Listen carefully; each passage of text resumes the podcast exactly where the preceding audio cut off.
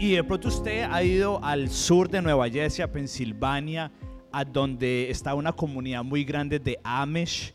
Y muchos de nosotros de pronto los vemos y decimos son muy exagerados porque ellos no tienen tecnología como el celular, ni los carros, o vemos a la comunidad ortodoxa judía que tienen muchas leyes en la comida, en las fiestas, qué hacer y qué no hacer. Y aún así, cuando cada una de estas dos comunidades llegan a los 18 años, cada uno tiene la opción de seguir siendo judío y seguir siendo Amish. Y más del 90% de los jóvenes que llegan a la edad de 200, a la edad de 18 años, toman la decisión de seguir practicando este estilo de vida. Si lo comparamos a de pronto a los cristianos o incluso adolescentes y jóvenes que no tienen ninguna religión, a los 18 años vemos que todavía están batallando con muchísimas cosas y vemos que incluso eso se pasa a la adultez, en donde vemos que no sabemos en dónde estamos, nos cambiamos de una religión a otra, de una iglesia a otra, de andamos en la vida sin propósito. Ahora, no quiere decir que los de Inglaterra querían estar en guerra. Y no quiere decir de que esta niña quería que hubiera otra guerra mundial, sino que había, hay algo en común en cada una de estas cosas. Y es que cuando los de Inglaterra estaban en guerra, era la única vez que estaban todos unidos. Cuando lo que la niña experimentó cuando le estaban haciendo una entrevista, ella dijo, nunca antes o después nuestro país ha estado tan unido como lo estuvo en la guerra. Y la razón por la que todos estos jóvenes y adolescentes a la edad de 18 años siguen queriendo ser parte de la comunidad Amish y judíos es porque están alrededor de una comunidad. Y más en países y en ciudades como Nueva York, Londres, en donde son ciudades tan grandes y cada uno está por su lado, vemos cómo la soledad ha ido creciendo y la falta de comunidad cada vez se vuelve más y más necesaria en la vida de cada uno de nosotros. Y los índices ahorita vemos de que a nivel mundial y en Estados Unidos eh, la cantidad de personas que están asistiendo a las iglesias desde los 1960 ha bajado a la mitad. Y usted y yo pudiéramos decir, ah, pero es que eso es porque la gente ya no es tan religiosa. Pero antes las ligas de bolos aquí en Estados Unidos eran súper famosas. Hoy en día ya casi no hay ligas de bolos. Los clubes sociales, los, los clubes del libro, todo lo que tiene que ver con comunidad ha estado bajando, incluyendo la iglesia. Y ahorita estamos viviendo desde los 1960 la epidemia más grande que es la ansiedad, la depresión y el suicidio. Ahora, todo esto será que hay una práctica de la vida de Jesús que nos puede ayudar a usted y a mí a prepararnos para florecer incluso en esta sociedad hostil en la que vivimos? Y la respuesta es sí. Y es esta nueva práctica que vamos a empezar que se llama viviendo en comunidad. Y para usted y para mí es muy fácil decir, ah, no, todas estadísticas son de personas anglas, de personas blancas, los hispanos no. Los hispanos somos una cultura muy familiar. Pero yo me atrevería a decir de que si hicieran esas mismas entrevistas y esas mismas preguntas a la comunidad hispana, a la comunidad latinoamericana, creo que los índices serían incluso más altos. Porque póngase usted a pensar, cada uno de ustedes, y yo incluido, salimos de nuestros países y llegamos a un lugar donde la cultura es diferente, donde el idioma es diferente, donde no conocemos a nadie.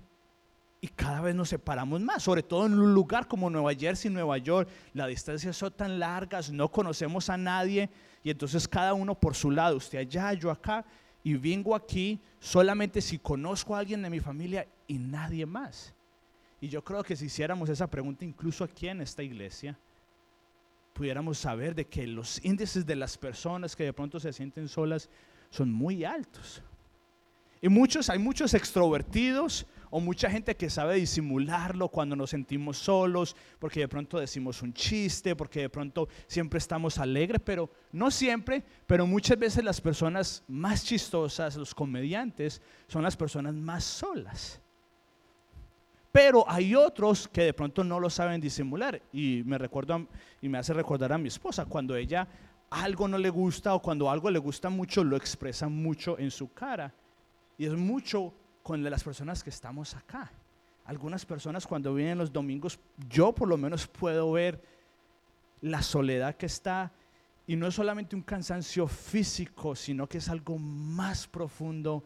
Y probablemente usted de pronto también lo ha experimentado o lo ha visto en otras personas en donde usted sabe que están solos, que están rodeados, pero a la vez están solos.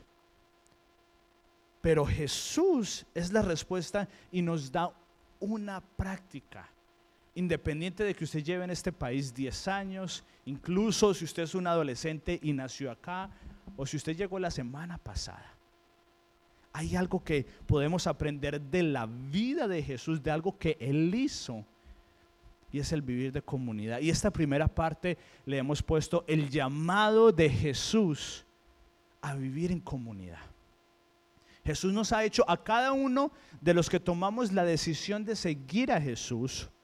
Él nos dio un llamado y nos está haciendo un llamado y a usted le está haciendo un llamado a vivir en comunidad. Entonces vamos a ver la historia de Jesús. Vamos a ver varios versículos, pero todos están en Mateo. Así que abra su Biblia. Mateo está en la mitad para la derecha. Es una de las cuatro biografías de la vida de Jesús. Vamos a Mateo 4, versículo 18. Mateo 4, versículo 18. Y mire lo que dice acá. Cierto día, mientras Jesús caminaba por la orilla del mar de Galilea, vio a dos hermanos, a Simón, también llamado Pedro, y a Andrés que echaban la red al agua porque vivían de la pesca. Jesús los llamó, venga, síganme y yo les enseñaré cómo pescar personas. Y enseguida dejaron las redes y los siguieron. Un poco más adelante, por la orilla, vio a otros dos hermanos, Santiago y Juan, sentados en una barca junto a su padre Zebedeo, separando las redes. También los llamó para que los siguieran. Ellos, dejando atrás la barca y a su padre, los siguieron de inmediato. Estos son los primeros aprendices, las primeras, las primeras personas a las que Jesús les hizo la invitación que los siguieran. Y vemos de que Jesús no llamó a un aprendiz, a una persona, llamó a personas, aprendices en plural. Desde el inicio, desde Jesús hubiera, podido haber llamado de primero a Mateo, que era solo una persona, pero yo creo que por algo llamó a dos parejas de hermanos para darnos a entender de que el seguir a Jesús no puede ir separado de vivir en comunidad. Es más, Jesús vivió en comunidad. Y si Jesús vivió en comunidad, ¿cree usted que de pronto usted y yo necesitamos vivir en comunidad? Si Jesús lo necesitó y lo hizo, porque acuérdense, Él era 100% Dios y 100% humano, ¿cuánto más no lo necesitamos nosotros? Pero sigamos aprendiendo de la vida de Jesús y volteemos un par de páginas a Mateo 8, versículo 18. Mateo 8, versículo 18, y dice, cuando Jesús vio a la multitud que lo rodeaba, dio instrucciones a sus discípulos de que cruzaran al otro lado del lago. Entonces uno de los maestros de la ley religiosa le dijo, maestro, te seguiré a donde quiera que vayas. Una buena, él se autoofreció a ser su aprendiz y Jesús es muy honesto. Jesús es muy honesto. Usted quiere seguir a Jesús. Jesús es el peor vendedor de toda la historia. Porque un vendedor casi siempre le dice a usted los beneficios, pero Jesús siempre empieza con los no beneficios. Y mire lo que Jesús él le dijo, Jesús, yo veo que tú eres una persona muy famosa, una persona súper inteligente, quiero seguirte. Dice que era un maestro de la ley. Y mire lo que Jesús le dice, muy honesto, sin cambiar la historia, le dice muy honesto Jesús, le dice, los zorros tienen cuevas donde vivir y los pájaros tienen nidos, pero el Hijo del Hombre, o sea, Jesús, no tiene ni siquiera un lugar donde recostar la cabeza. Jesús ni siquiera tenía una almohada. Hasta los 30 años sí, vivió con sus papás, pero después de ahí, Él un día podía dormir acá, otro día estaba en otra ciudad, hay veces dormía en el camino, Jesús no tenía casa. Y él le dice, está bien, sígueme, pero quiero que sepas que los zorros y los pájaros duermen mejor que como yo duermo. Y Mateo, que es el que escribió esta parte, no nos dice cómo termina.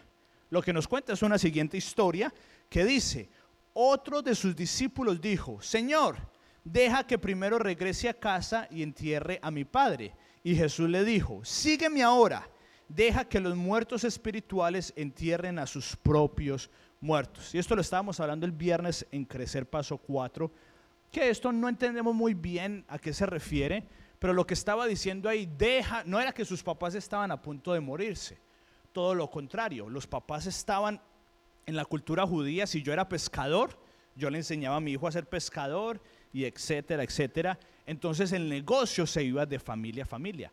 Lo que él estaba diciendo es, déjame ir a seguir trabajando con mi papá y esperar a que él se muera para que me dé la herencia. Y Jesús le está diciendo, no, ven conmigo. En otras palabras, le está pidiendo que renuncie a todo. Entonces, desde el inicio Jesús primero llama a sus discípulos, a estos dos hermanos, y después Mateo nos cuenta esta historia en donde le dice, hay un sacrificio cuando decidimos seguir a Jesús. Pero si se dan cuenta, en, las dos historias son súper corticas y en ninguna de las dos sabemos qué pasó. No sabemos si dijeron sí o no. Y Mateo hace esto muchas veces, dándonos a entender para que usted y yo nos pongamos en la posición de ellos y saber cuál sería la respuesta de nosotros si ese fuera el caso. Pero sigamos un poquito más y volteemos una página a Mateo 9, versículo 9. Y mire lo que dice acá. Mientras caminaba, Jesús vio a un hombre llamado Mateo sentado en su cabina de cobrador de impuestos. Sígueme y sé mi discípulo, o sea, aprendiz, le dijo Jesús. Entonces Mateo se levantó y lo siguió. Más tarde, Mateo invitó a Jesús a sus discípulos a una cena en su casa junto con muchos cobradores de impuestos y otros pecadores de mala fama. Cuando los fariseos vieron esto, se preguntaron a los discípulos, ¿por qué su maestro come con semejante escoria? Cuando Jesús los oyó, les dijo, la gente sana no necesita médico, los enfermos sí. Y luego añadió, ahora vayan y aprendan el significado de la siguiente escritura. Quiero que tengan compasión, no que ofrezcan sacrificio, pues no he venido a llamar a los que se creen justos, sino a los que saben que son pecadores. Desde aquí podemos ver de que Jesús no está buscando a gente madura, que lleva mucho tiempo siguiendo a Jesús, Jesús solamente está buscando a gente disponible. Es lo que Jesús le dijo.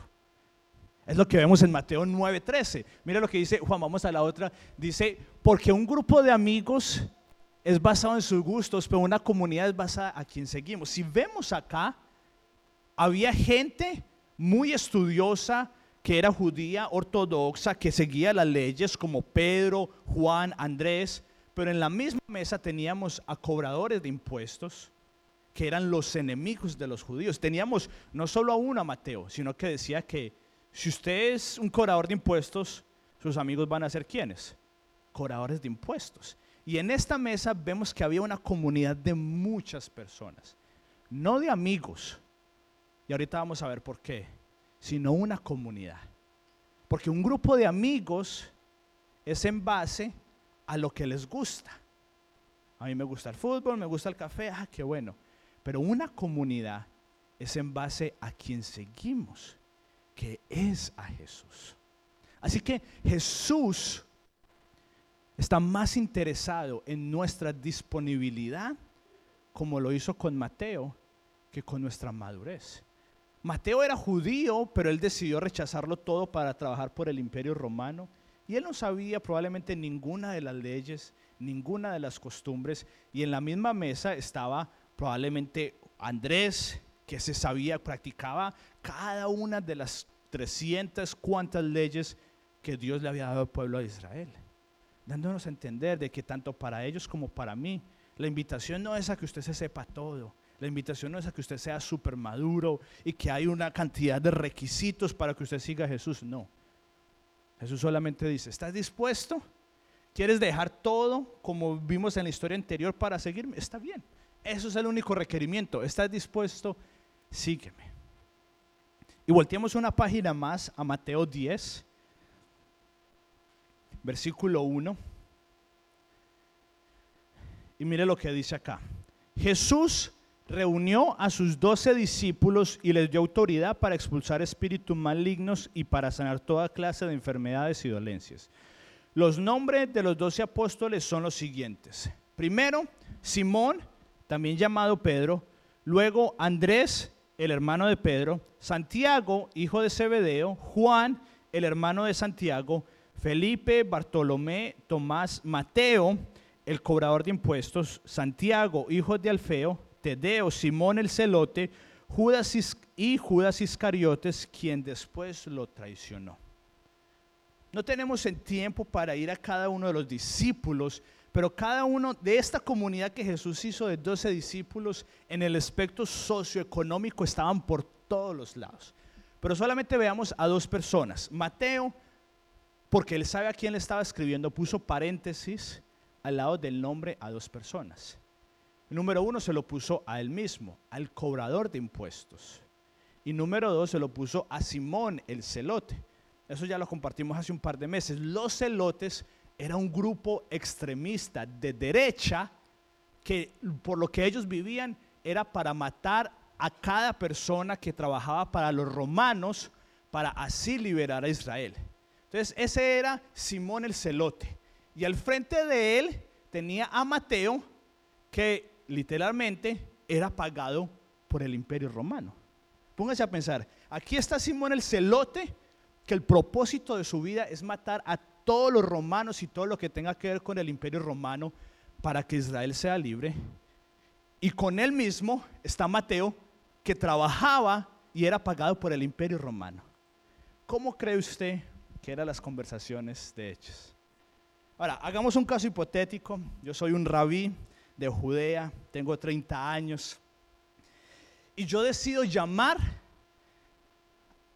a un republicano 100% a favor de Trump, 100% en contra de la máscara y decido llamar a un demócrata 100% en contra de, eh, del presidente Trump y 100% a favor de la máscara. Eso multiplíquelo por 10. O decido llamar a alguien que le gusta Messi y a otro que le gusta Cristiano Ronaldo o a alguien que le gusta el café o a alguien que le gusta el té. Póngale lo que usted quiera. Y como a mí me gusta el café y son mis discípulos, entonces yo digo, vamos a, antes de cualquier cosa, vamos a tomarnos un café en las mañanas. ¿Cómo se imagina que usted fuera ese café en las mañanas entre esos discípulos y en este caso entre Mateo y Simón el Celote? Muy diferente. Y aún así, esa era la comunidad de Jesús en donde había gente con muchísimo dinero como probablemente Mateo lo tenía y corrupto como Mateo, como otras personas que iban de ciudad en ciudad siendo asesinos como Simón el celote.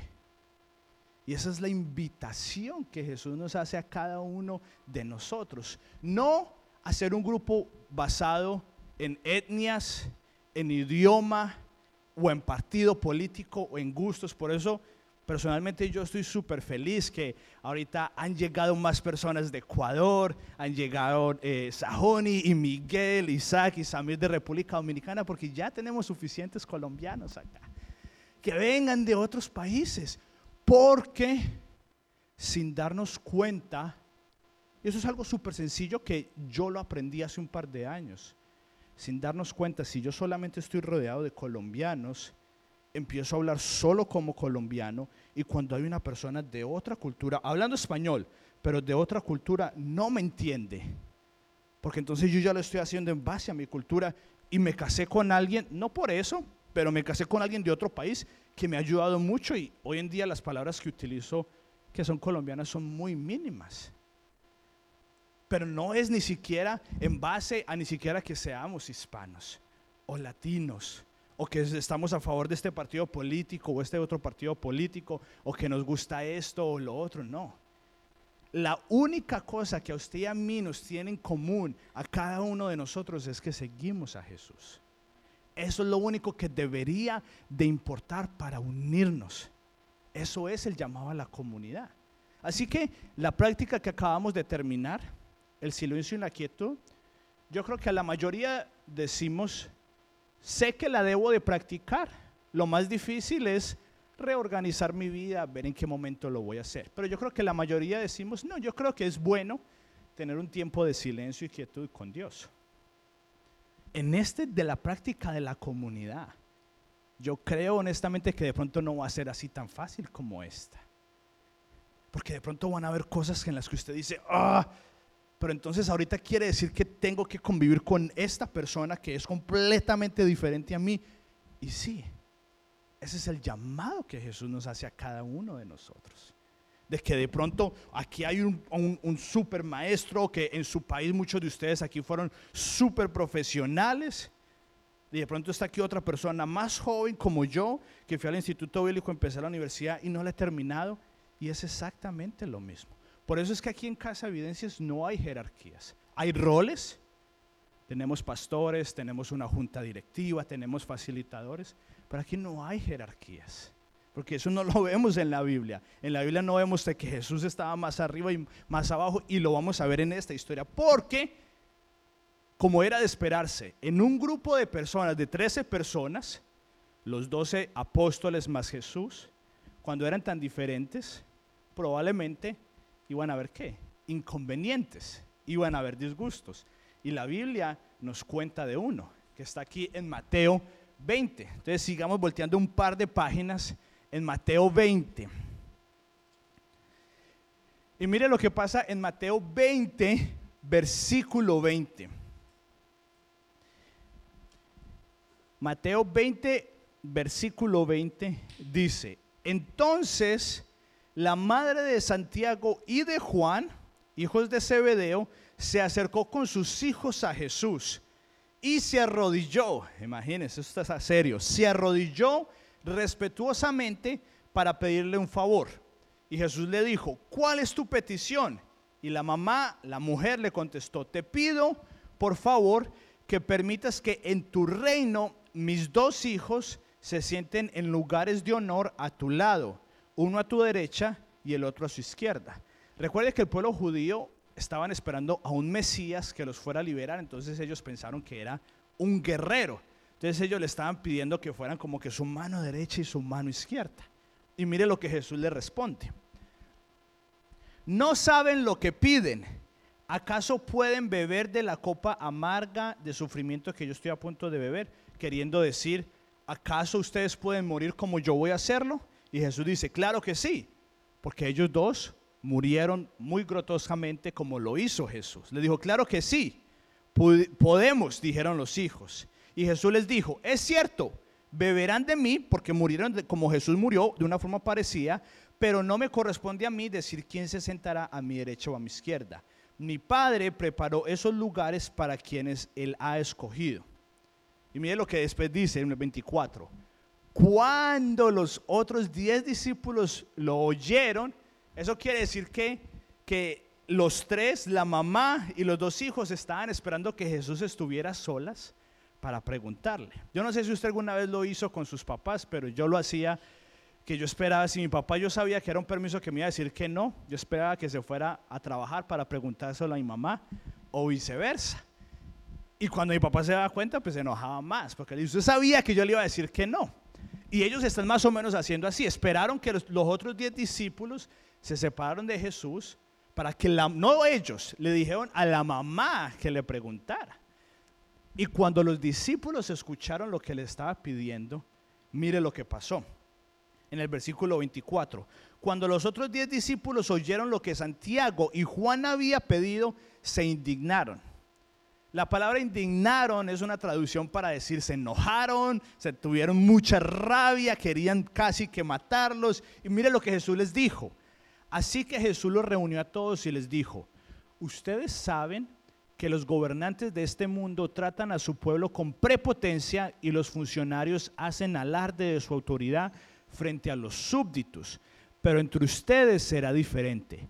El que quiera ser líder entre ustedes deberá ser sirviente, y el que quiera ser el primero entre ustedes deberá convertirse en esclavo. Pues ni aún el Hijo del Hombre vino para que lo sirvan, sino para servir a otros y para dar su vida en rescate por muchos. Jesús le está diciendo, en el imperio romano, y lo podemos traducir en el día, hoy en día, ¿quiénes son la gente que están más arriba en la escalera sociopolítica, los más estudiosos, los de más dineros, los empresarios que tienen muchas personas que les sirven. Y Jesús les dice, con ustedes va a ser completamente diferente. Con ustedes va a ser el que el liderar y vivir no es en base al poder que tenemos, sino al amor. Esa es la base de la comunidad de que puede haber una persona con una muy buena posición económica y aquí al otro lado puede haber una persona que está sufriendo para pagar la renta y están en la misma comunidad. Aquí puede haber una persona que no habla español y aquí puede haber una persona que ni siquiera habla inglés y son parte de la misma comunidad, porque no es en base a los poderes, no es en base a lo que usted y a mí nos gusta, sino que es en base a los que seguimos. Así que después de leer estos versículos, podemos ver algunas cosas súper rápidas en la vida de Jesús. Y la primera es, es de que Jesús vivió en comunidad. Desde el inicio que Él empezó su ministerio, desde el primer momento, Él vivió en comunidad. En ningún momento vivió en comunidad. Y es más, usted si lee los cuatro evangelios, usted ve de que Jesús tenía un ritmo en donde se separaba de las personas para estar solo en silencio e inquietud y después volvía a la comunidad. Y estaba en la comunidad por mucho tiempo y después se separaba. Y era como un ritmo que él tenía. Y es algo que muchos de nosotros no tenemos. Es algo que muchos de nosotros medio tenemos ese tiempo de silencio y quietud y medio vivimos en comunidad. Pero Jesús nos da el ejemplo de que estas dos podemos argumentar de que probablemente son las dos prácticas más importantes de un aprendiz de Jesús. Porque, y es la razón por la que son las dos primeras que hemos hecho. Los mejores momentos que usted y yo vamos a pasar con Jesús van a ser o a solas con Él o compartiendo con otras personas cuando estamos todos cantando y adorando juntos o llorando juntos. Y Jesús lo hizo, Jesús vivía en ese ritmo. También podemos ver de que muchos rechazaban la invitación de Jesús. Porque es difícil y para muchos de nosotros va a ser difícil porque como vamos a ver ahorita, la comunidad no es caminar en el parque, ay, todo es bueno, no, la comunidad toma trabajo. Porque si la comunidad es con alguien que no piensa como, por eso en el video colocamos, no es un grupo de amigos que hablan, piensan y se visten de la misma manera, ¿no? Van a haber personas con las que usted va a estar en desacuerdo en muchas cosas y no va a ser fácil. Y aún así, muchos de nosotros van a aceptar la invitación y muchos otros van a rechazar la invitación porque lo vimos que lo hicieron con Jesús. Y vemos que la razón final era que sus aprendices crecieran y maduraran y se convirtieran en personas de amor y servicio, como lo hizo Jesús. El amor y el servicio están en la mitad del ser una comunidad, de vivir en comunidad, y en la mitad, en el centro de ser un aprendiz de Jesús, es vivir en comunidad. De que yo estoy aquí para servir y usted está aquí para servirnos mutuamente y ayudarnos en amor, no esperando usted qué va a hacer por mí. Y por eso vemos cómo la Biblia se conecta la una a la otra. Porque muchos de nosotros de pronto estamos esperando y venimos aquí a la iglesia. Y si usted vino por primera vez, esto no cuenta para usted. Pero si usted ya lleva un mes, dos meses, muchos vinimos a la iglesia esperando a ver qué me van a dar, qué voy a recibir. Porque así hemos sido acostumbrados a consumir, a recibir. Y entonces estoy esperando quién me va a llamar, quién me va a escribir, quién me va a venir a saludar. Pero la Biblia dice todo lo contrario. No lo dijo Jesús, pero lo dice la Biblia. Dice que el que quiera tener amigos, primero sea un amigo. Ha de mostrarse amigos a otros. Y es en base al servicio y al amor. Ahora, cuando usted y yo escuchamos la palabra comunidad, probablemente no es lo mismo que Jesús estaba queriendo decir con comunidad. Porque la mayoría de nosotros confundimos la comunidad con dos cosas. Número uno, confundimos estar conectados con comunidad. Y no es lo mismo. Hoy estamos más conectados que nunca, pero los índices de ansiedad y de depresión están más arriba que nunca. Es más, muchos estudios, y esto no es mi expertise, pero muchos estudios dicen que la soledad tiene efectos más grandes que incluso la obesidad y la diabetes. Muchos estudios dicen esto. Pero creemos que porque de pronto seguimos a mucha gente en Instagram o tenemos a muchos amigos, estamos en comunidad y la realidad es que no. La ciencia dice que usted y yo solamente tenemos capacidad de tener relaciones relativamente cercanas entre 100 y 150 personas. Eso es lo máximo que podemos. Más allá es solamente una ilusión. Pero aún así estamos súper conectados, pero no es lo mismo que estar en comunidad. Por eso es que es muy fácil responderle feo a una persona en Facebook o en línea y es muy difícil hacerlo cara a cara. Por eso es que vemos que mucha gente pelea por mensaje de texto o en línea, pero cuando es de frente, no tanto. Porque no es lo mismo estar conectados que estar en comunidad. Es por eso que, y tengo cuidado en decirlo, porque hay iglesias que lo saben hacer muy bien, pero una comunidad en línea, y ahorita vamos a verlo, muchas veces no son sinónimos. Porque esa no, en la definición de comunidad está es viven juntos. Y lo segundo que confundimos es que confundimos química con comunidad. Y a lo que me refiero con química es eso que de pronto usted siente que conoce a una persona, recién la conoce, usted siente que la conoció hace mucho tiempo porque encajaron en sus personalidades, en sus gustos. Y todos hemos conocido a alguna persona así. Pero eso no es lo mismo de comunidad. Y está bien. C.S. Lewis dice que la amistad comienza cuando decimos, ay, a usted también le gusta eso. Y está bien. Uno de mis amigos más cercanos hasta el día de hoy en día, yo lo conocí en Dallas, Texas, jugando fútbol. Íbamos a jugar fútbol juntos, él es de México, y entonces empezábamos a hablar de México, de Colombia, y después terminamos viviendo juntos en el Instituto Bíblico como por tres años. Y hasta el día de hoy seguimos hablando, conversamos, cuando él tiene alguna dificultad, él me llama cuando yo tengo una dificultad, yo lo llamo, pero yo tengo mucho cuidado en decir de que Él es parte de mi grupo de amigos, pero no parte de mi comunidad. Porque Él y yo no nos hemos visto como hace tres, cuatro años y hablamos muy constantemente por mensaje de texto, algunas veces por videollamadas, pero el que tengamos química no quiere decir de que sea comunidad.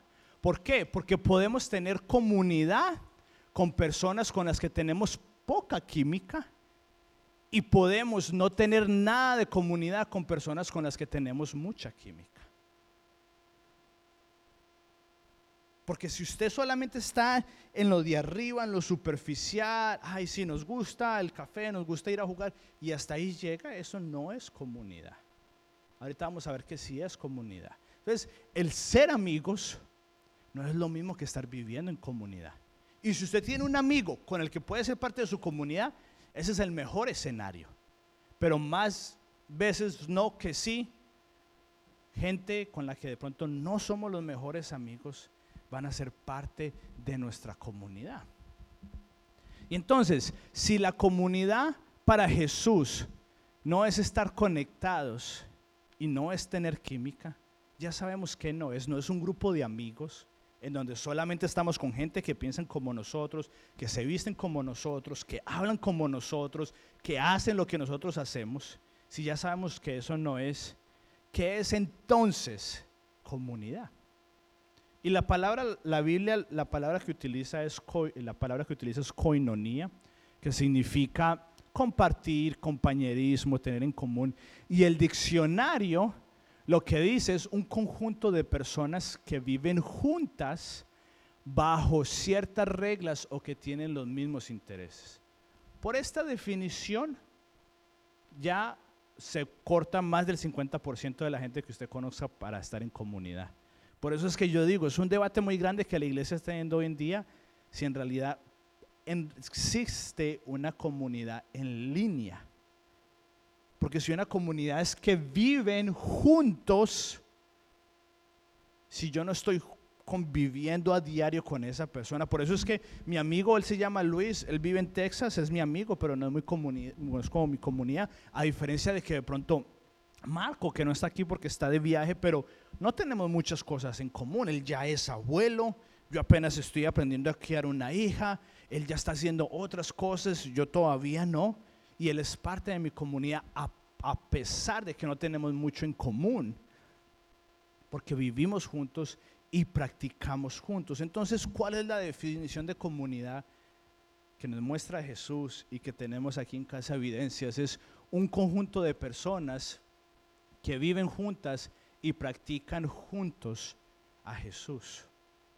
Es por eso por los que los judíos a la sinagoga que escogen ir es una sinagoga a la que pueden ir caminando, porque en su sabático no pueden manejar y es mucho más fácil tener una comunidad así, porque no solamente lo veo el domingo en la iglesia o el sábado para ellos. Lo veo el lunes cuando voy a recoger a mis hijos, lo veo el martes en el supermercado, lo veo el jueves en muchos otros lugares. Porque viven juntos. Y el viernes estamos viendo una película con los adolescentes que se llama McFarlane. Es una película, a mí me gustó, no sé si a los adolescentes, hopefully you guys liked it. Y se trata de un equipo de cross country, que son los que corren como en diferentes lugares, eh, en carretera, bueno, en diferentes lugares. Y McFarland es una ciudad que está en California, al sur, muy desconocida, en donde es un base a cultura, a personas de México, que ahí hasta el día de hoy su mayor fuente de ingresos es recoger de la tierra. Y llega un entrenador de cross country blanco que llegaba de otro estado a entrenarlos a ellos. Y él no hablaba nada de, de español, perdón. Y cuando lo primero que hace es ir a un restaurante y pregunta qué tienen de comer y le dice, le dice carnitas, taco y sope si no estoy mal. Entonces el entrenador le dice, ay, no tiene hamburguesa. No, carnitas, tacos y sopes. Y la, historia se trata de esta, de cómo un profesor que no habla nada de español, por el simple hecho de estar conviviendo con ellos, para el final de la película se vuelven una comunidad, donde incluso a él le ofrecen ir a una escuela mucho mejor, mejor paga, pero él toma la decisión de no ir porque su esposa le dice, nunca me había sentido como en casa, como ahorita. And that's what community is. Not based on what we liked, or what we don't like, which is fine, but it's based on who we follow, that we apprentice under Jesus, just like the movie we were watching. Y esa es la mejor definición de comunidad. Ya estamos a punto de terminar. Y hay dos razones, dos, dos obstáculos muy grandes para que usted y para yo, para que usted y para que yo podamos empezar a vivir en comunidad. Y la primera es el individualismo. Una vez más, porque la cultura nos ha criado y nos ha formado en que se trata de mí. Yo vengo aquí a la iglesia, voy a la escuela, a donde sea, y se trata 100% de mí. Entonces, cuando yo, y el amor y el individualismo no son compatibles. Cuando voy a un grupo de evidencias y cuando voy a una iglesia, y entonces si no es lo que a mí me gusta, no hay forma de crear comunidad porque ahí mismo me voy. Y no nos comprometemos. Yo tengo un amigo acá que no es el mismo Luis, pero como que tengo mucha afinidad con los Luises. Y él es de otra iglesia y él vive a una hora, él vive por allá, mucho más allá de lejos. No, él vive cerquita al cielo. Yo creo que allá todavía está nevando. Pero yo con él tengo una relación muy, muy cercana y no tenemos nada en común, ni siquiera el café, porque yo me lo tomo negro y él se lo toma como con 15 de azúcar y leche. Y no tenemos nada en común. Él tiene tres hijos, tiene casa, tiene su propia empresa. Yo no. Y si yo fuera, y si él fuera individualista y yo fuera individualista, nuestra relación hace mucho tiempo hubiera acabado. Pero los dos nos ha tocado que comprometernos a como sea. Y la mayoría de veces que él y yo nos vemos, es a las 4 o 5 de la mañana. Y nos toca encontrarnos en medio de la nada, en lugares de Nueva Jersey que yo ni sabía que existían, porque tiene que ser un lugar que medio le quede cerca a él y medio me quede cerca a mí. Pero los dos estamos comprometidos no a una amistad, sino a estar en comunidad y cuando nos vemos nos hacemos preguntas incómodas, nos hacemos preguntas incluso en qué hemos gastado el dinero y en qué no hemos gastado el dinero, pero nos ha tocado que comprometernos de comprometernos a estar ahí, de que incluso cuando yo no quiera ir al grupo de evidencias, voy a comprometerme a ir, a comprometerme que incluso cuando el clima no esté funcionando para ir a la iglesia, y ahorita vamos a ir a hablar de eso, que el propósito de venir los domingos no es crear comunidad, es venir por las enseñanzas. Entonces, como dice mi papá, eh, quiérame también, pero es importante que lo digamos. Si usted dice que yo estoy en comunidad solamente porque viene los domingos, se está engañando usted mismo. Porque usted no puede crear comunidad en cuanto, ahorita estamos 40 minutos en la enseñanza, ahorita vamos a tomarnos un café y, y ya, yo le pregunto a usted cómo está el clima, ay, ¿a usted le gusta el invierno, el verano? Usted me dice, uy, qué lástima que Colombia no clasificó. Yo le digo, uy, qué pesar usted. Yo estoy casado con un mexicano, entonces voy a hacerle fuerza a México en el mundial. Y eso es todo. Eso no es comunidad. Ese no es el propósito por el que venimos los domingos. Venimos aquí a escuchar enseñanzas, pero los grupos de evidencias, ahí es donde está la comunidad. Entonces, y si usted apenas está empezando a venir aquí a la iglesia, siga, si ese es su primer paso. Pero no se engañe usted mismo porque no le hace bien a usted. De que usted cree que el domingo es comunidad, no lo es. Tenemos que comprometernos. Otro obstáculo es el idealismo. Porque si vemos la Biblia y escuchamos, uy, no, sí, la diversidad, estamos en un grupo de evidencias de muchas personas, suena muy bonito. Pero la comunidad no es tan bonito como suena. Ahorita llevamos mes y medio, con los, no, dos meses con los grupos de evidencias y de pronto, ah, de pronto el mayor inconveniente es que unos hablan mucho y no se callan y otros no hablan suficiente. Pero después de un año, es inevitable que usted no vaya a tener un encontrón, un desacuerdo con alguien en su grupo de evidencia. Pero si usted y yo nos quedamos en ese idealismo, no de que todo es maravilloso, y entonces el idealismo es, no, no, aquí no peleamos, aquí todos nos queremos, es mentira. Y una vez comenté esto, hay un, había, porque lo mataron, un espía pastor que se llama Dietrich Bonhoeffer, que él estaba, quería asesinar a Hitler. Entonces él creó una comunidad de 100 personas en donde iban a vivir juntos para contrarrestar lo que estaba haciendo los nazis. Y después de él haber terminado esta comunidad, o lo terminaron forzosamente porque lo mataron los nazis, mire lo que él dijo. Él dijo, entre más pronto este choque de desilusión le llegue a las personas en la comunidad, es lo mejor para los dos. O sea, para las personas y para la comunidad.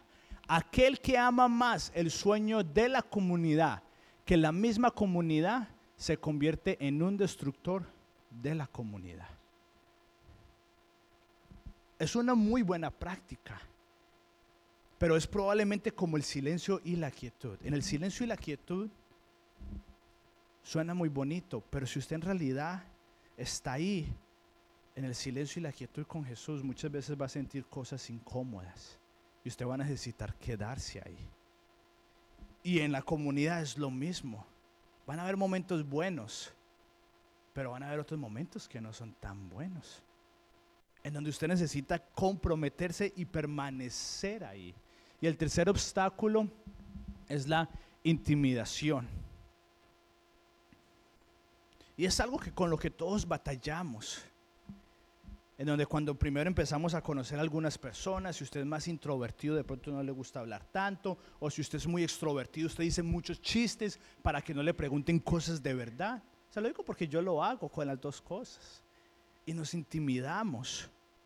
No queremos compartir quiénes somos porque en el silencio y la quietud, usted y yo nos quitamos de todos los ruidos que tenemos, la televisión, el trabajo, y solamente quedamos en silencio con Jesús y con nuestros pensamientos más profundos.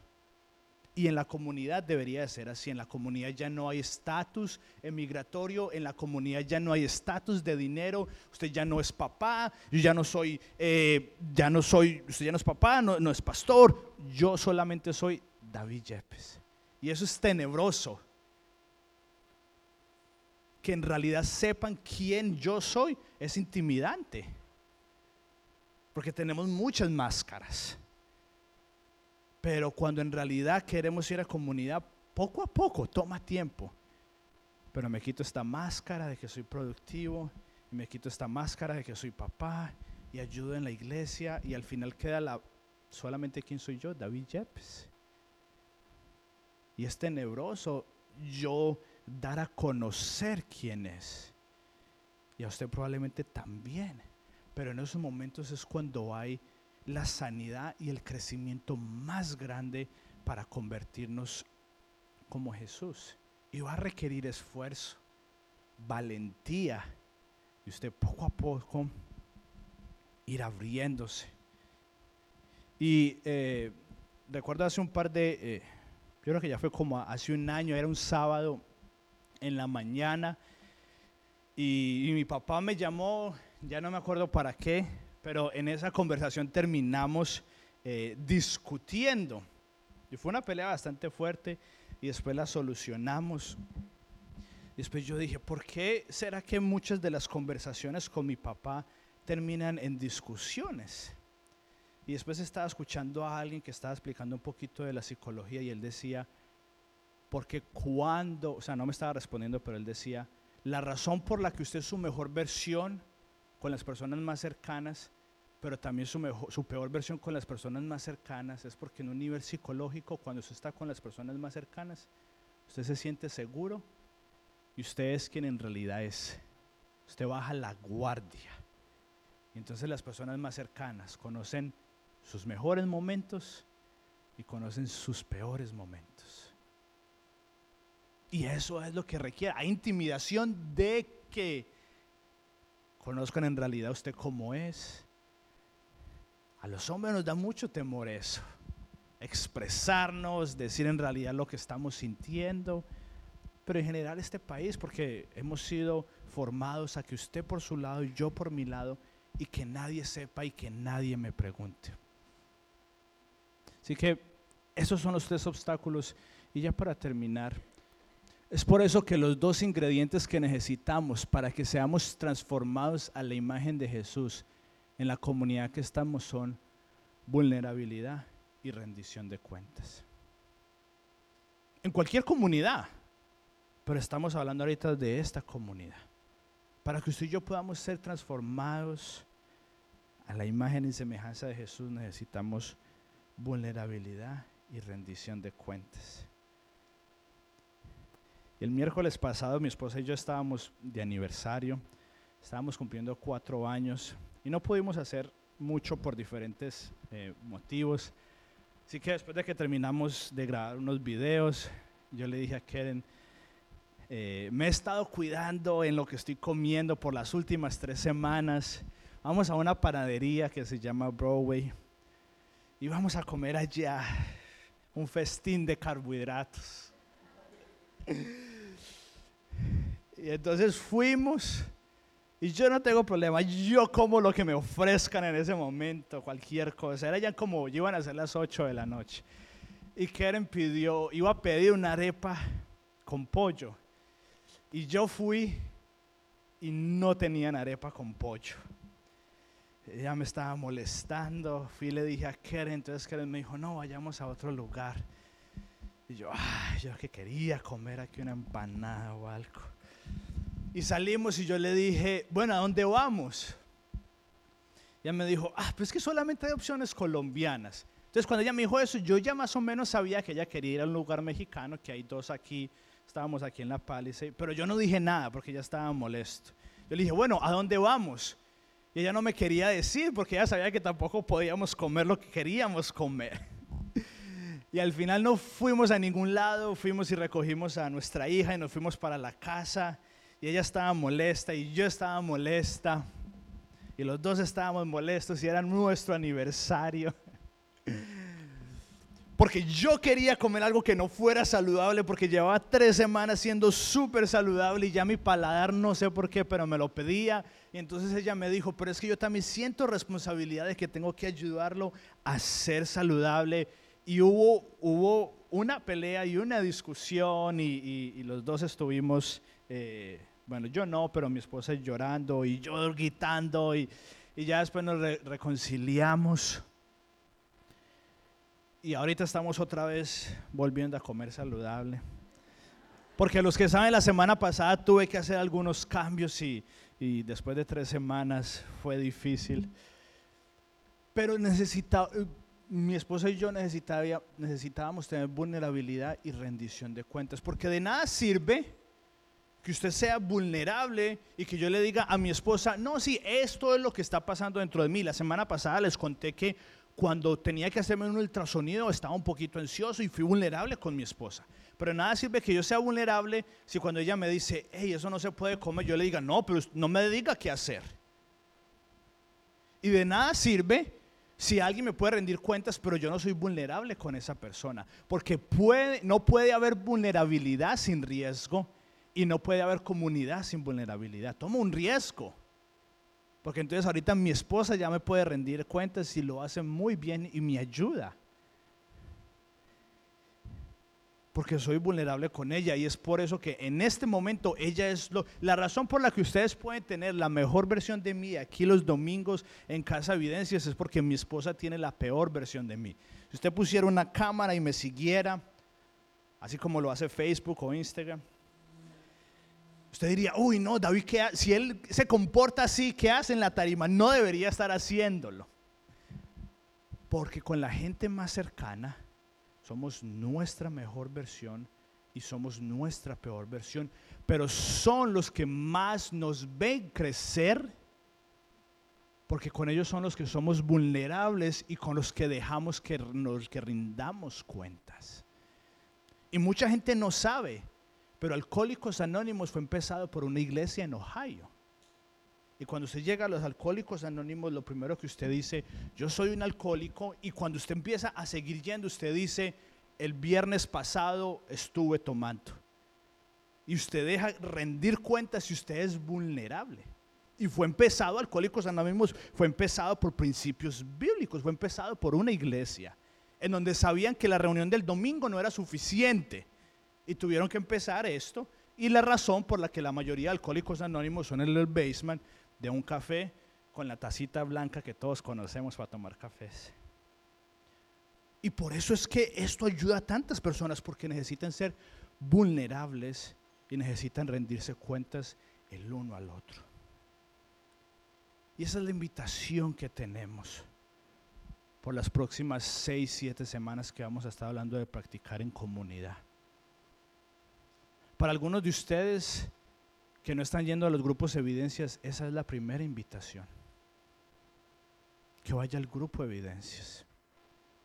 Para otros, usted está yendo al grupo evidencias, pero usted está siendo solamente un espectador, no está siendo vulnerable. Y la invitación para usted es dar ese paso poco a poco. Aquí nadie está diciendo que usted se va a abrir y contar todas sus intimidades, no. Pero poco a poco empezar a ser vulnerable y con uno o dos que usted empiece a encontrar una afinidad en el grupo de evidencias del mismo sexo, usted empieza a rendir cuentas. Porque al final Jesús es el que mejor sabe cómo usted y yo podemos vivir la mejor versión de nuestra vida y cómo podemos florecer. Esa es la invitación que tenemos. Hoy no vamos a tener piano al final ni nada, porque esto es solamente es una decisión de estar en comunidad, de vivir en comunidad, que no es en base a lo que nos gusta, sino al que seguimos. Y por eso fue la razón por la que empezamos los grupos evidencias, estamos, vivimos juntos practicando a Jesús. Y la práctica de este miércoles va a ser una práctica súper sencilla, en donde se va a tratar de esto, de cómo usted puede mejorar en su comunidad. Así que esa es la invitación. ¿Da miedo? Claro que sí. Toma riesgo, claro que sí. Hay que reorganizar cosas para que usted y yo podamos ir el miércoles al grupo de evidencias. Claro que sí. Pero al final vale la pena porque es como usted y yo fuimos creados. Dios es una comunidad. Son tres. Y Él nos creó con ese deseo.